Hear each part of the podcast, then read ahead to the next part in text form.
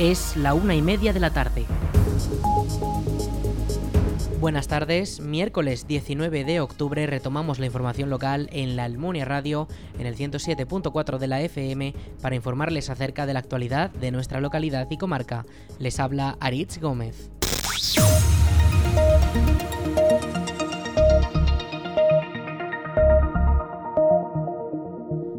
La Almunia de Doña Godina ha presentado el primer vehículo del mundo que utiliza como combustible gas natural renovable a partir de gallinaza.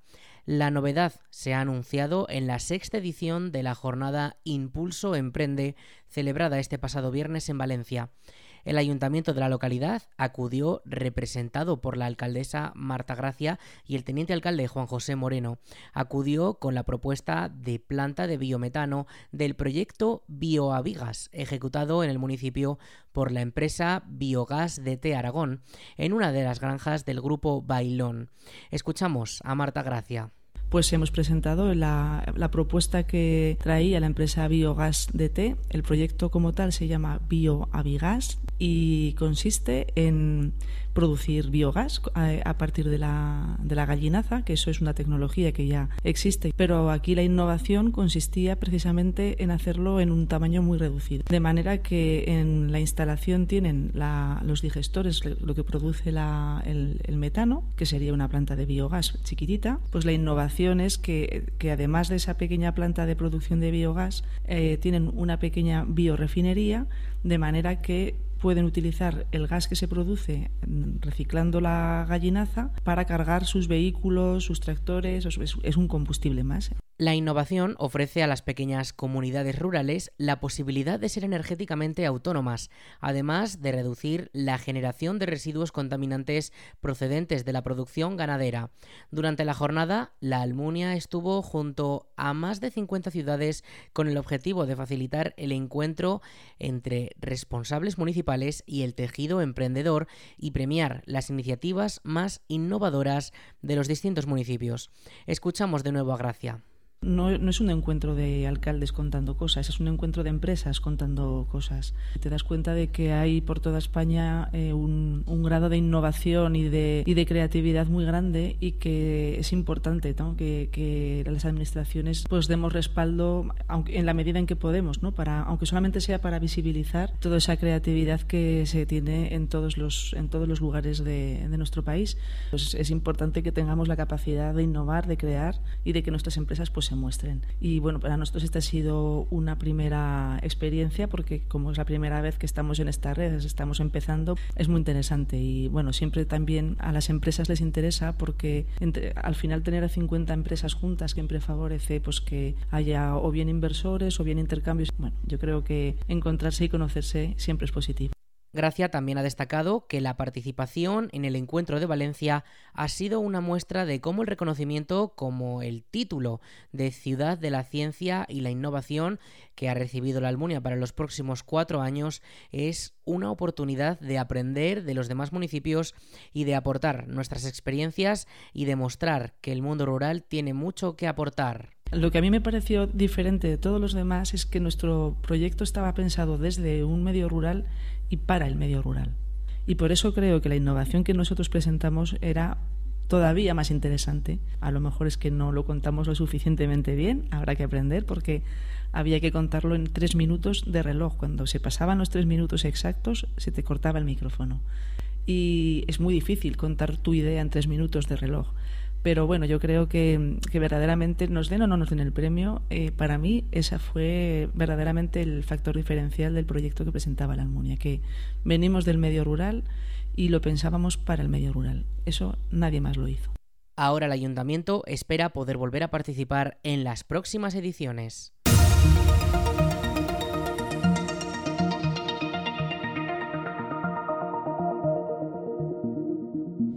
El Ayuntamiento de la Almunia ha anunciado que el acceso a la Plaza del Jardín por la calle La Iglesia permanecerá cortado durante los días 19 y 20 de octubre. El motivo de este corte al tráfico se debe a que se están realizando labores de mantenimiento y mejora del firme en las inmediaciones para reparar adoquines y posibles baches que puedan provocar caídas. Los usuarios solamente podrán acceder a la plaza por razones de urgencia a la residencia de mayores Nuestra Señora de Cabañas. El resto podrán acceder con sus vehículos a partir de este viernes. El Ayuntamiento de Calatorao ha anunciado que durante el comienzo del nuevo curso el consistorio ha invertido más de 15.000 euros en la compra de distinto material escolar para mejorar la experiencia de aprendizaje. Entre las nuevas adquisiciones destacan una pantalla de 75 pulgadas para una de las aulas del Colegio Domingo Jiménez y 10 nuevos ordenadores Chromebook que se han cedido al colegio para aumentar las existencias y que todos los alumnos puedan acceder a ellos. En esta inversión se incluye también la ayuda para la compra de libros destinada a familias de la localidad valorada en más de 9.000 euros, que se ha hecho en colaboración con el AMPA, quien se encargará de adquirir y gestionar los lotes de libros escolares entre las familias no incluidas en el banco de libros. Además, en cuanto al área de salud, el Ayuntamiento de Calatorao ha dotado al consultorio local de nuevo material solicitado por el propio equipo médico. Entre las nuevas adquisiciones destacan una nueva pesa bebés, un Doppler vascular, un otoscopio o monitores de tensión arterial.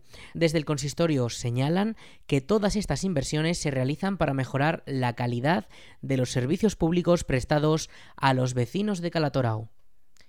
Los conocidos actores aragoneses Itziar Miranda y Nacho Rubio celebrarán el Día Movimiento Vino Denominación de Origen este sábado en la denominación cariñena que engloba a dos municipios también de Valdejalón, Alpartir y Almonacid de la Sierra. La de Cariñena es una de las 36 denominaciones de origen vinícolas de toda España que el próximo sábado, día 22 a la una y media de la tarde, participa de forma simultánea con un brindis público en esta celebración con la que se quieren difundir y reivindicar los numerosos valores del vino con denominación. Este año el lema es Denominaciones de origen territorios sostenibles, un aspecto en el que la denominación cariñena ha sido pionera.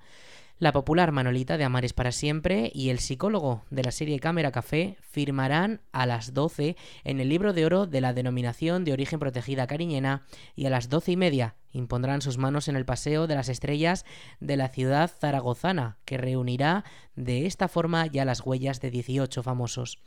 La denominación cariñena, que este año celebra además su 90 aniversario, sirve como ejemplo de alianza para lograr los objetivos de desarrollo sostenible. La unión de 14 municipios, 32 bodegas y 1.400 viticultores para poner en valor una tierra pedregosa pero llena de vida, con variedades autóctonas como la garnacha y la cariñena. Contribuye a fijar población y a generar riqueza en un territorio de la España interior y con densidad de población muy baja.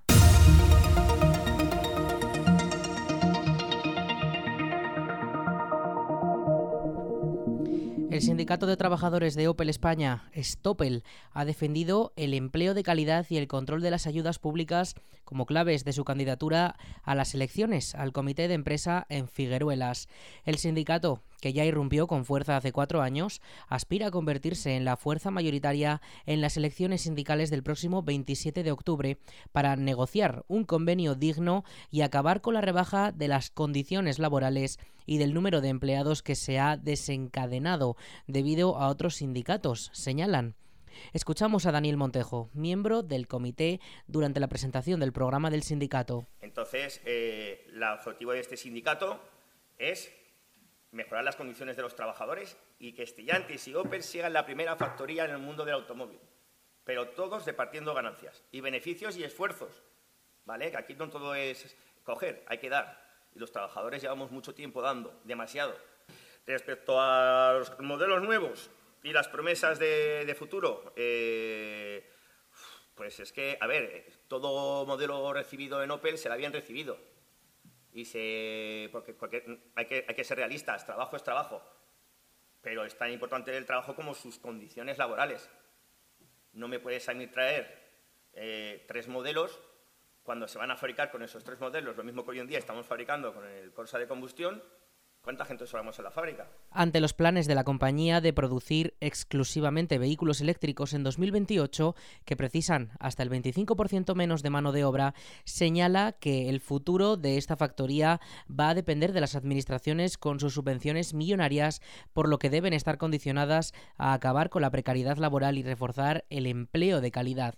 Escuchamos a Vicente ayer, otro de los miembros del comité. Eh, se prima más por lo que es la producción, la, salud pública, o sea, la salud del empleado y, se está mermando a marchas forzadas. Yo sé que esto a Opel le sabe malo porque ya un día dije algo así parecido y, me echaron la bronca por, decir eso. Porque todo es un cuento de hadas para ellos, pero eso no es así. Realmente hay muchas lesiones, bastantes lesiones y ninguna son profesionales, qué casualidad. El sindicato denuncia que en el 40 aniversario de la fábrica hay muy poco que celebrar cuando se ha impuesto un modelo productivo de contratos basura y chantaje y llama a revertir esta situación. El Día Mundial del Cáncer de Mama se celebra este miércoles 19 de octubre y en Aragón hemos conocido el dato de que las mamografías preventivas han logrado detectar casi 360 tumores malignos en lo que llevamos de 2022. Las cifras de pacientes que han participado en el programa de detección precoz ascienden a más de 39.000 mujeres en todo Aragón, lo que deja un 75% de tasa de aceptación del programa. Aragón diagnostica cada año una media de 900 casos de cáncer de mama y los tumores malignos de mama suponen alrededor de 1.100 estancias anuales en los hospitales públicos aragoneses. A pesar de la reducción de la mortalidad gracias a los nuevos tratamientos y al diagnóstico temprano, 200 mujeres al año fallecen por su causa.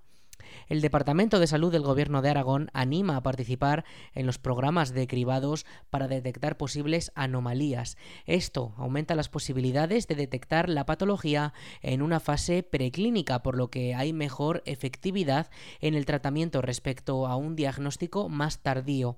Actualmente el programa consiste en la realización de una mamografía cada dos años en toda la población femenina de 50 a 69 años, de modo que cada mujer recibe una carta con el día, la hora y el lugar de la cita para hacerse la mamografía.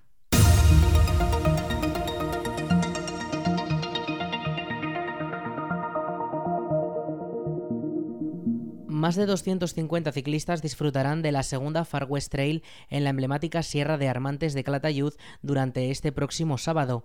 La prueba contará con dos recorridos, uno de 50 kilómetros y 1.200 metros de desnivel y otro de 38 kilómetros. El Club BTT, Club Ciclista Bilbilitano, Club Duatlón, Club Deportivo Armantes y Clembuteroles BTT dirigen la segunda edición de esta carrera en la que se ha implicado la empresa deportiva Publiactiva y el Club Armanbay de Ateca. Los primeros de estas organizaciones comenzaron a preparar el evento en marzo y durante medio año han adecentado sendas y cerrado todos los detalles para que el próximo sábado los aficionados y ciclistas visitantes disfruten de la espectacular Sierra de Armantes. Escuchamos al alcalde de Calatayud, José Manuel Aranda. Da muestra de la pujanza en el ámbito cultural y en el ámbito deportivo que tiene nuestra ciudad y desde luego sobre todo de la capacidad de gran conexión entre los distintos, las distintas asociaciones deportivas que participan en un proyecto que ha demostrado su capacidad para visibilizar un entorno único como es lo que se ha dado en llamar el Far West bilbilitano. El portavoz de los club ciclistas de Calatayud, Joaquín Vicente, ha destacado el valor diferencial de la Sierra de Armantes como paraíso ciclista. Le escuchamos. Hemos hecho una ruta de 50 kilómetros y 1.200 metros de desnivel. Es una ruta con todo sendas para que si viene algún pro no se vaya descontento, o sea, se va a ir contento porque es todo senderos. Nosotros en Armantes tenemos 80 kilómetros de sendas. Hemos elegido las más representativas y los vamos a llevar por los sitios más, más representativos.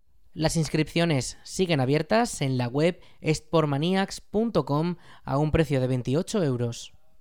La Diputación de Zaragoza ha concedido los 32 premios Santa Isabel de Poesía y de Narrativa a Sebas Puente y Octavio Gómez Milián, respectivamente. El poeta y músico del grupo Tachecno Sebas Puente Letamendi ha sido reconocido por su poemario La mejor aplicación para senderistas y el escritor Octavio Gómez Milian por su obra El imperio de las luces. Cada uno de los galardones está dotado con 5.000 euros y ambas obras serán publicadas por la Diputación de Zaragoza dentro de sus colecciones Veruela Poesía y Baltasar Gracián.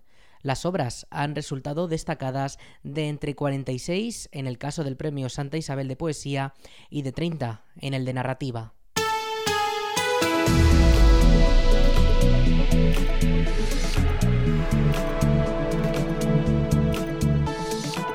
En cuanto al tiempo, en la jornada de este miércoles, tiempo bastante inestable.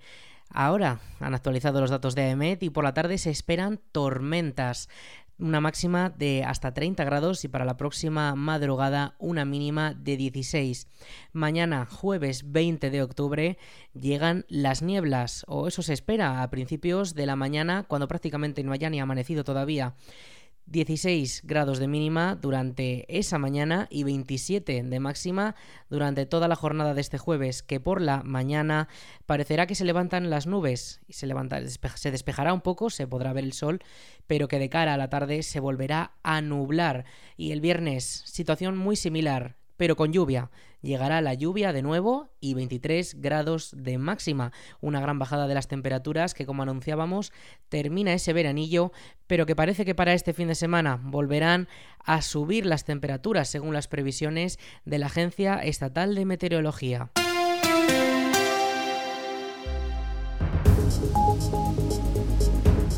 Hasta aquí la información local en la Almunia Radio. En unos minutos, a las 2 de la tarde, toman el relevo nuestros compañeros de Aragón Radio con más información. Un saludo en nombre de todo el equipo y de quien les habla, Aritz Gómez. Buenas tardes.